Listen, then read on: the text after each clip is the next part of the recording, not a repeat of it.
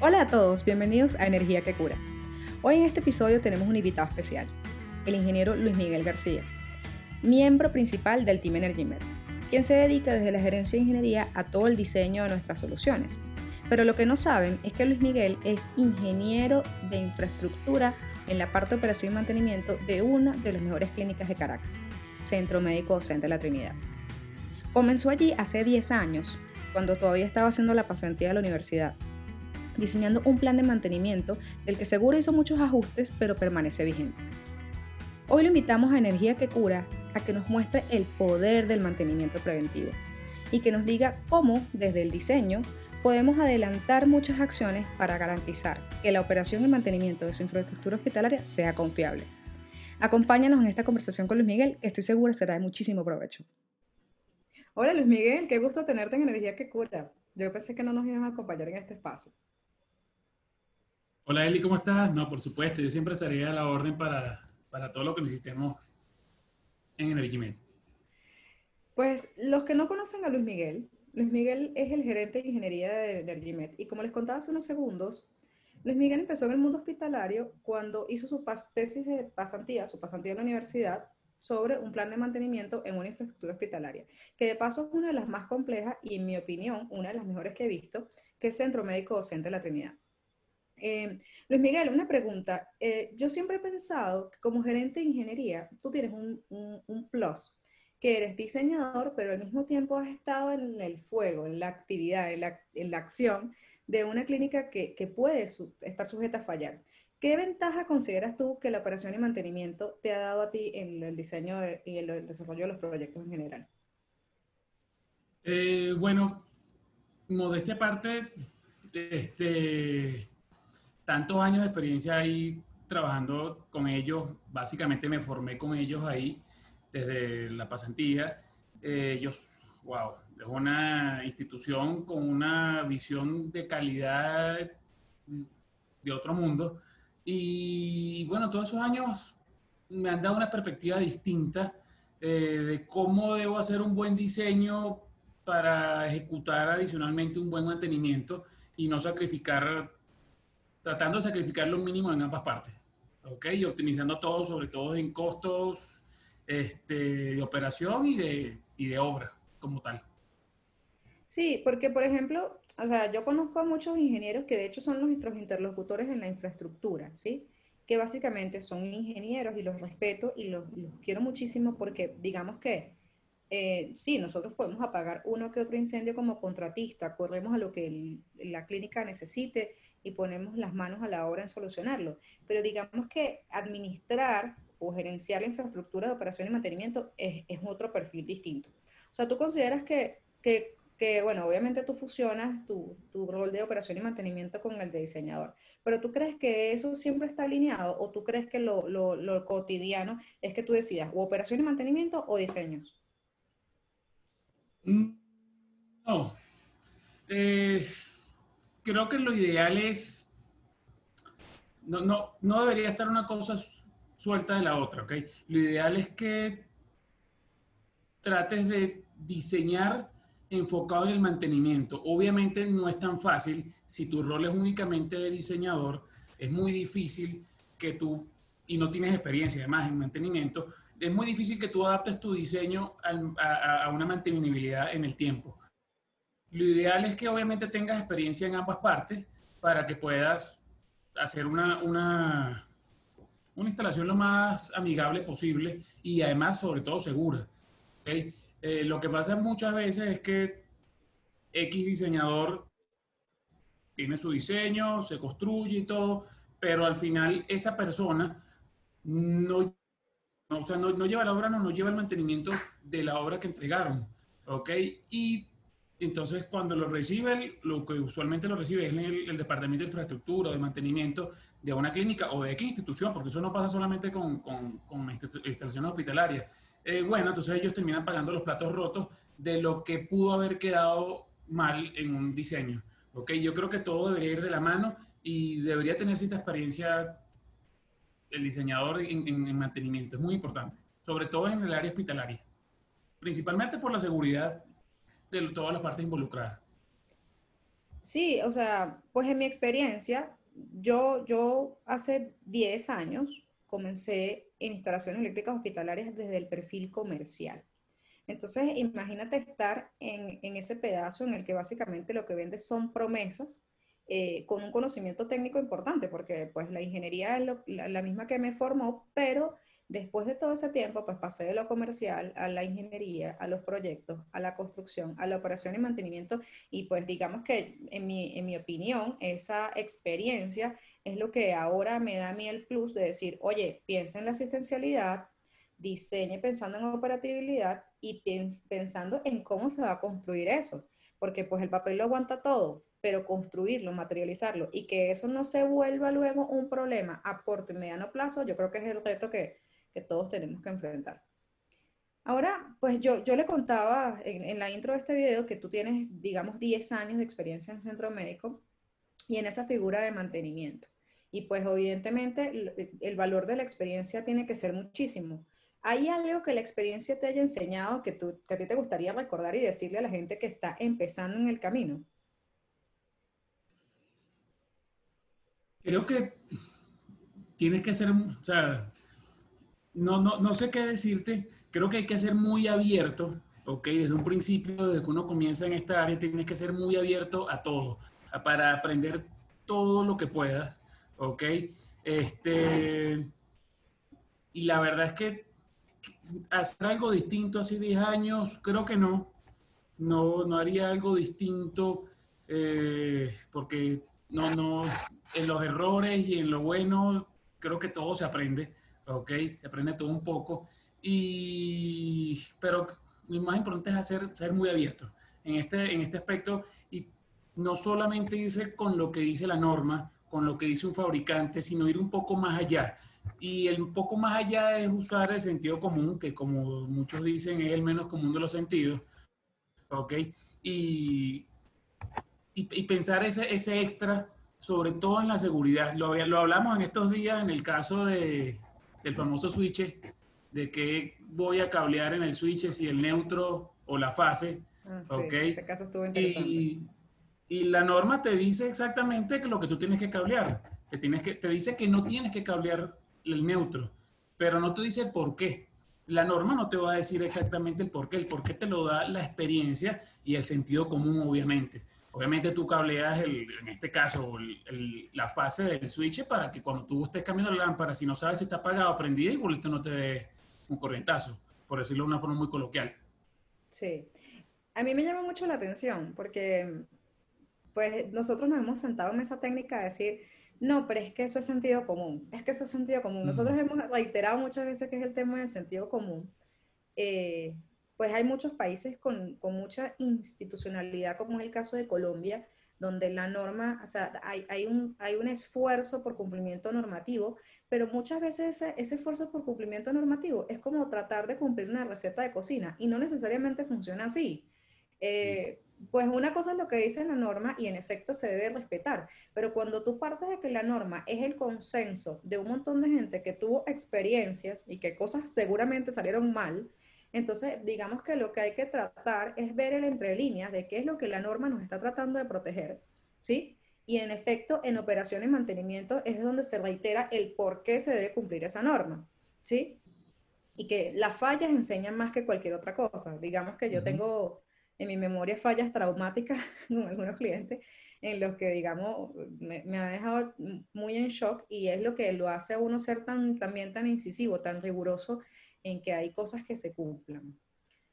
Una de las cosas que pasa mucho con mantenimiento, y yo, y yo discuto mucho con eso, porque así como en Colombia, por ejemplo, nosotros en operación directa en Colombia y en Venezuela, eh, tenemos un tema de que eh, pues hay un, hay un apego al cumplimiento normativo en el caso colombiano, y en el caso venezolano siempre hemos sido como muy apegados a tener cosas buenas, cosas de calidad que nos eviten problemas. ¿sí? El resultado de ambos panoramas es que eh, tratar de evitar problemas tanto con hacer cumplir una ley como con comprar cosas de calidad.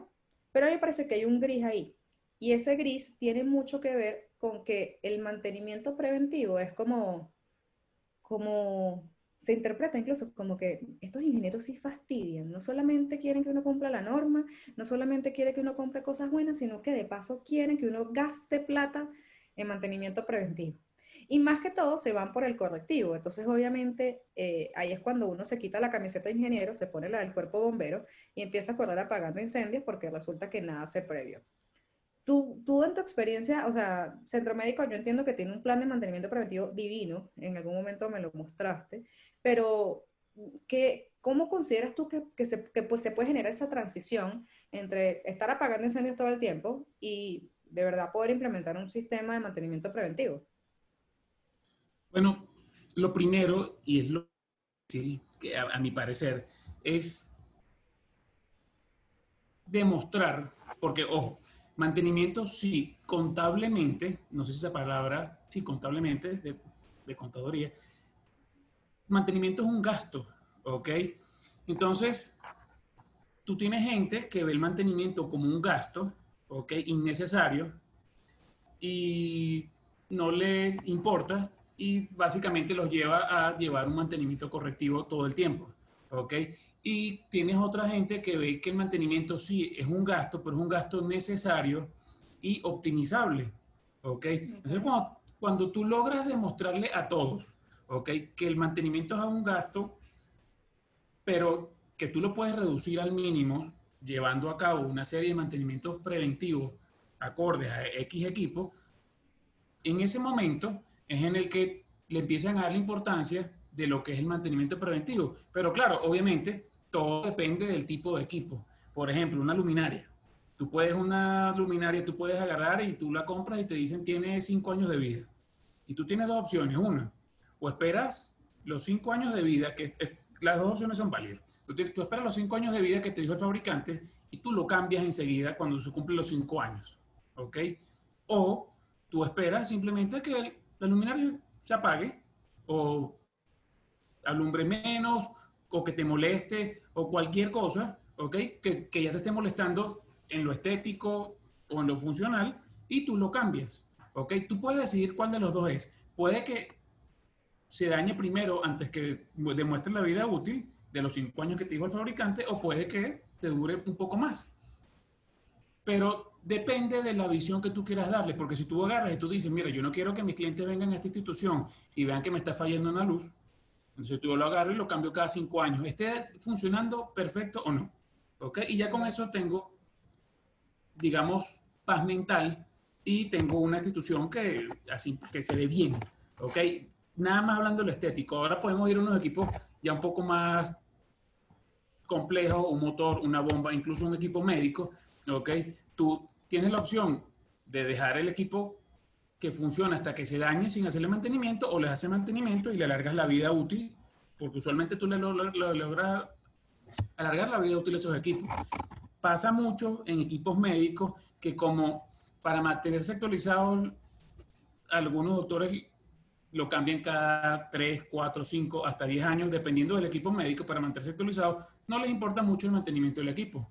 Pero algo que tienes que ver es que si tú logras, si tú mantienes ese equipo bien, ¿ok? Al final de, de lo que para ti es tu vida útil, para otro cliente, para otro médico, para otra institución, le puede ser un equipo que le pueda servir. Y tú le sacas provecho a ese equipo, lo vendes y ganas más, al final ganas más. Te compras tu equipo nuevo, le sacas algo a este y todo queda, queda mejor. ¿Lo ves? Eso depende de el, tu negocio, por decirlo de alguna forma, pero sí es muy importante tratar de, que el mantenimiento preventivo sea mayor que el correctivo, porque al final el gasto en la institución es mucho menor.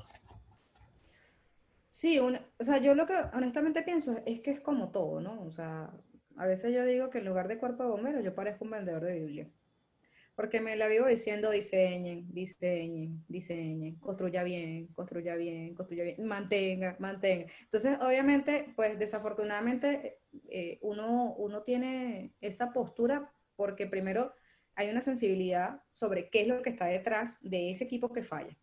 Y lo otro es que cuando el, cuando el incendio ocurre, yo creo que la mayor presión es el lucro cesante. Yo, por ejemplo, tuve una experiencia traumática, traumática en cuando todavía estaba en Caracas, de un cliente que era una casita, o sea, por Dios que era una casita, y pues como en el sector salud, el lucro y las buenas inversiones lo convirtió en un super edificio. Pero imagínate que seguían con el mismo breaker, ¿no? El mismo breaker principal. Y estaba yo un domingo tranquila, por ahí descansando, y me llaman y me dicen, corra que se incendió la clínica. Se incendió el breaker principal.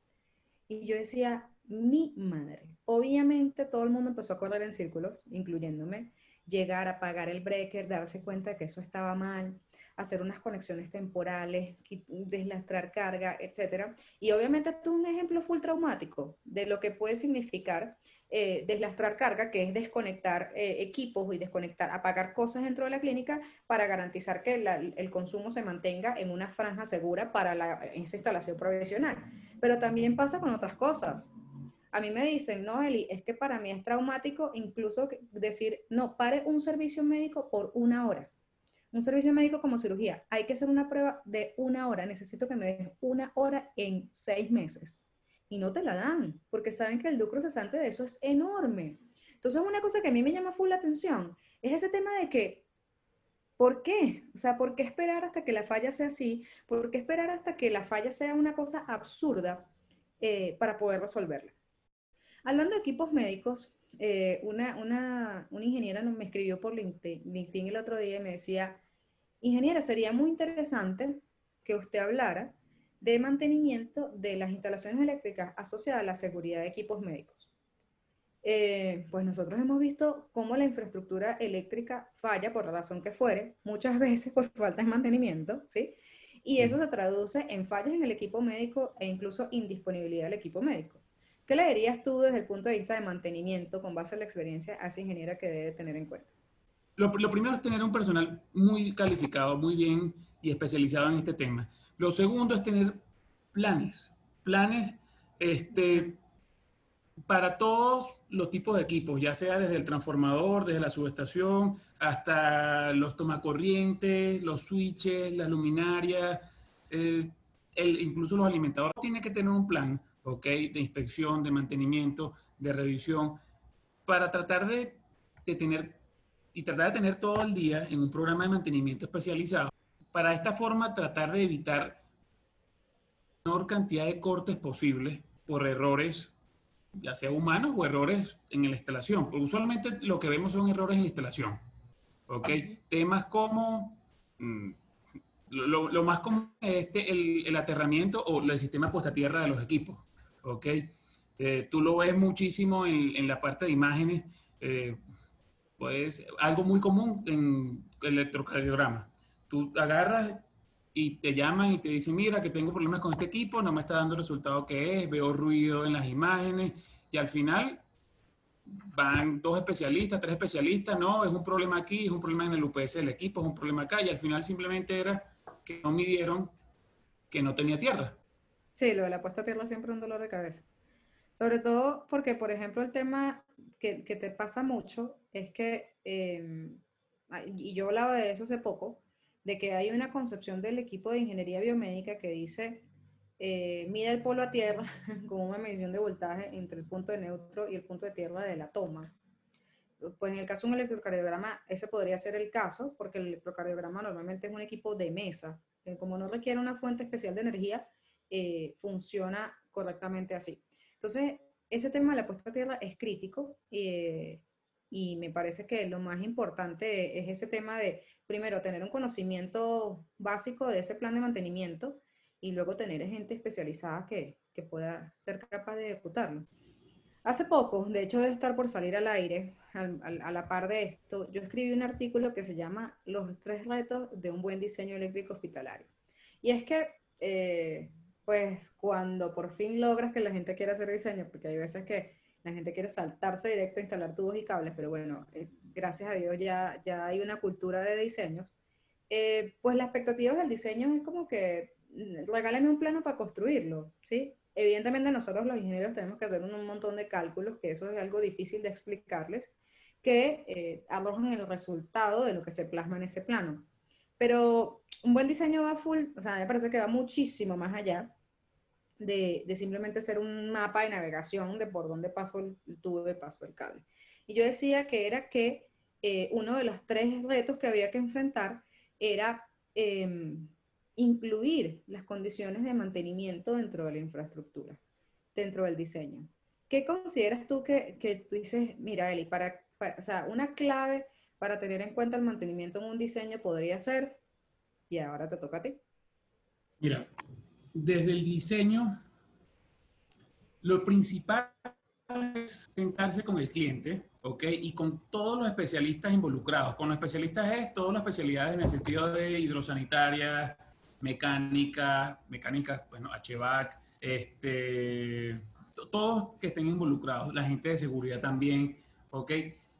Y llegar a un consenso de exactamente hasta dónde queremos llegar, ¿ok? En cuanto a la infraestructura, de qué tan seguro, obviamente la seguridad primero, pero de qué tan cómodo sea para mí el mantenimiento, ¿ok? Y, y, las cosas, y demostrarles a ellos, explicarles qué es lo que más puede fallar y dónde tú más debes tener esas, previsiones. Por ejemplo, eh, a veces nos han dejado, bueno, que, que no, no, es tanto un problema eléctrico, pero, pero se convierte en un problema eléctrico, ¿ok? El alimentador de un ventilador que está metido en el ducto de, del sistema HVAC está, nadie sabe exactamente dónde lo dejaron, dejaron metido en una columna falsa, ¿ok? Y no le dejaron una boca de visita ni nada. ¿ok? Lo dejaron metido en una, boca, en, una, en una columna falsa metida dentro de un consultorio importante, ¿ok? Entonces, no le puedes acceder al consultorio, no le puedes, no sabes exactamente dónde está, no te dejaron la boca de visita, es un problema. A te dejan espacio, ¿te acuerdas que una vez tuvimos un cuarto eléctrico de, de salas de cirugía y entre el tablero, que creo que eran 480 voltios, y, y un tablero que estaba atrás, atrás, o sea, entre el tablero y el tablero, porque estaban unos encontrados, había no más de 70, 60 centímetros. Sí. Entonces, si tú, si tú tocas por accidente, si te pasa algo, tienes un accidente ahí, te va a rebotar a otro tablero atrás. Entonces, son cosas que hay que tomar muy en cuenta desde un principio, dejar las áreas, con los arquitectos llegar a un acuerdo, dejar áreas lo suficientemente amplias para poder tener comodidad en el trabajo y no solo por comodidad, sino por seguridad, ¿ok? Porque a veces piensan, a veces se piensa que es que la seguridad del que va a hacer el mantenimiento no es tan importante, pero ¿qué pasa? Si el que está haciendo mantenimiento falla, el paciente puede ser el que está involucrado al final en, en esa falla. Este, es muy importante llegar a un acuerdo con ellos y demostrar la importancia de lo, de lo que es lograr el mantenimiento preventivo, no imperfecto, pero sí lo más ideal posible a futuro. ¿Ok? Este, no es fácil, porque usualmente el que construye no es el que mantiene. Y el que construye busca la, usualmente la economía construyendo y, y usualmente buscar la economía construyendo es traer problemas al mantenimiento futuro. Entonces, lo ideal es buscar un punto óptimo en el que todos salgamos ganando. Y cada proyecto es. un mundo. Sí, es que, bueno, también es que cada proyecto eh, tiene la firma de la personalidad y de la postura del coordinador del proyecto. ¿Sí? Sí. Porque eh, a ti como coordinador de proyecto, a mí como coordinador de proyecto y a cualquiera del Team Energy como coordinador de proyecto, muchas veces lo ven como, pero qué fastidio con este ingeniero, que ahora que quiere más espacio, que aquí no hay más espacio, que ve a ver qué hace, monte su tablero en el, en el techo si quiere, pero no hay más. Eh, y realmente es un problema. O sea, por ejemplo, yo he tenido discusiones como que, yo creo que, yo creo que sí es eso. O sea, si, si, tú, si uno piensa en eso, desde el punto de vista de, la mesa de diseño, es como decir, mire, todo tiene que quedar mantenible y todo tiene que quedar a prueba de fallas y todo tiene que quedar hecho, bien hecho y bien construido y por eso que es muy importante que yo exija bastante en el diseño para que a la hora de la construcción se garanticen los criterios mínimos que tiene que tener para garantizar la vida útil de la infraestructura. Y, y en definitiva yo creo que eso es lo más difícil de la mesa de diseño. Así que de verdad que, me queda usual a veces, y pasa mucho, está el diseñador, está un coordinador y está el que construye. Pero a veces el coordinador nunca, o sea, simplemente le entregaron el proyecto al diseñador, él lo interpreta como quiera, lo que no entiende a veces no se comunica con el diseñador y, y tú tienes que estar muy comunicado con el diseñador para que tú sepas por qué lo puso ahí, porque también muchas veces pecamos del sentido común Y desgraciadamente uno no puede dejar las cosas para, para, para que el otro lo entienda, porque cada quien entiende las cosas a su manera. ¿okay? Entonces, yo creo que tiene que haber una conexión entre todas las partes para que el producto final sea posible al diseñador. Y ojo, puede que yo diseñe algo, el coordinador vea, mira, aquí hay una falla en el diseño, y el que está construyendo me diga, mira, me conviene mejor que lo hagas así, porque a futuro va a ser más, más, fácil de, primero más fácil de construir, incluso más fácil de mantener. Perfecto, todo eso es válido. Claro. Pero si están esas tres partes conectadas y comunicándose, pasa lo que usualmente pasa. Sí, y es que eh, pensando en esa operación y mantenimiento, eh, el diseño es un, es un, es un proceso que, que, es como, o sea, usted entrega un diseño, pero usted tiene como que acompañar, ¿sí? Muchas veces aquí el tema es que aquí, o sea, no, yo, yo te estoy ofertando un diseño y te oferto, por ejemplo, el acompañamiento durante el proyecto de obra o lo que sea. Y muchas veces te dicen, no, es que yo nada más necesito que usted me entregue esto y ya está. Y entonces ahí se corta el hilo, sobre todo porque en el proceso constructivo de cualquier cosa siempre hay modificaciones. O sea, tan simple como que, mira, vamos a poner el ascensor A y uno eléctricamente diseña para el ascensor A y resulta que a la hora de comprar el ascensor compraron el ascensor B, pero el ascensor B no es igual al ascensor A y ya eso involucra un cambio eléctrico. Y si eso se extrapola a todas las redes técnicas, pues aquí podemos estar toda la vida. Eso pasa un montón y de verdad que a mí me parece que es clave también esa participación del diseñador y esa, y esa mesa técnica con el constructor para que al final el resultado constructivo de la institución pues tenga mucha calidad en cuanto a operatividad y, y mantenimiento a largo plazo. Sí. Pues, Luis Miguel, me quedé sin preguntas. Bueno, la verdad es que siempre tengo muchas preguntas, pero podríamos estar aquí muchísimo tiempo y la verdad es que eh, yo pienso que hay que dejar que la gente también nos comente y nos dé buenas ideas. Em, gracias por estar en este espacio y muchísimas gracias por sumar energía que cura. No, muchas gracias a ti por, la, por esta oportunidad. Vale, nos vemos muy pronto, seguramente. Cuídate, un abrazo. Vale, vale, chao. Esto fue Energía que cura, el poder del mantenimiento con Luis García. ¿Te gustó? ¿Tienes algún comentario? ¿Alguna duda que te podamos ayudar? Escríbelo aquí abajo en los comentarios. Estoy segura que alguien del Team EnergyMed pronto te contestará. Yo soy Eli Cones. Sígueme en nuestras redes sociales y si quieres saber más de energía que cura, suscríbete aquí en el canal, que estoy seguro que nos veremos pronto. Si solo me estás escuchando a través de Google Podcast, Spotify o cualquier otra plataforma, escríbenos a nuestras redes sociales o mi perfil personal en LinkedIn, que estoy súper activa compartiendo contenido que estoy segura que ayudará muchísimo a mantener y construir mejor infraestructura hospitalaria. Muchas gracias por seguirnos. Nos vemos en la próxima.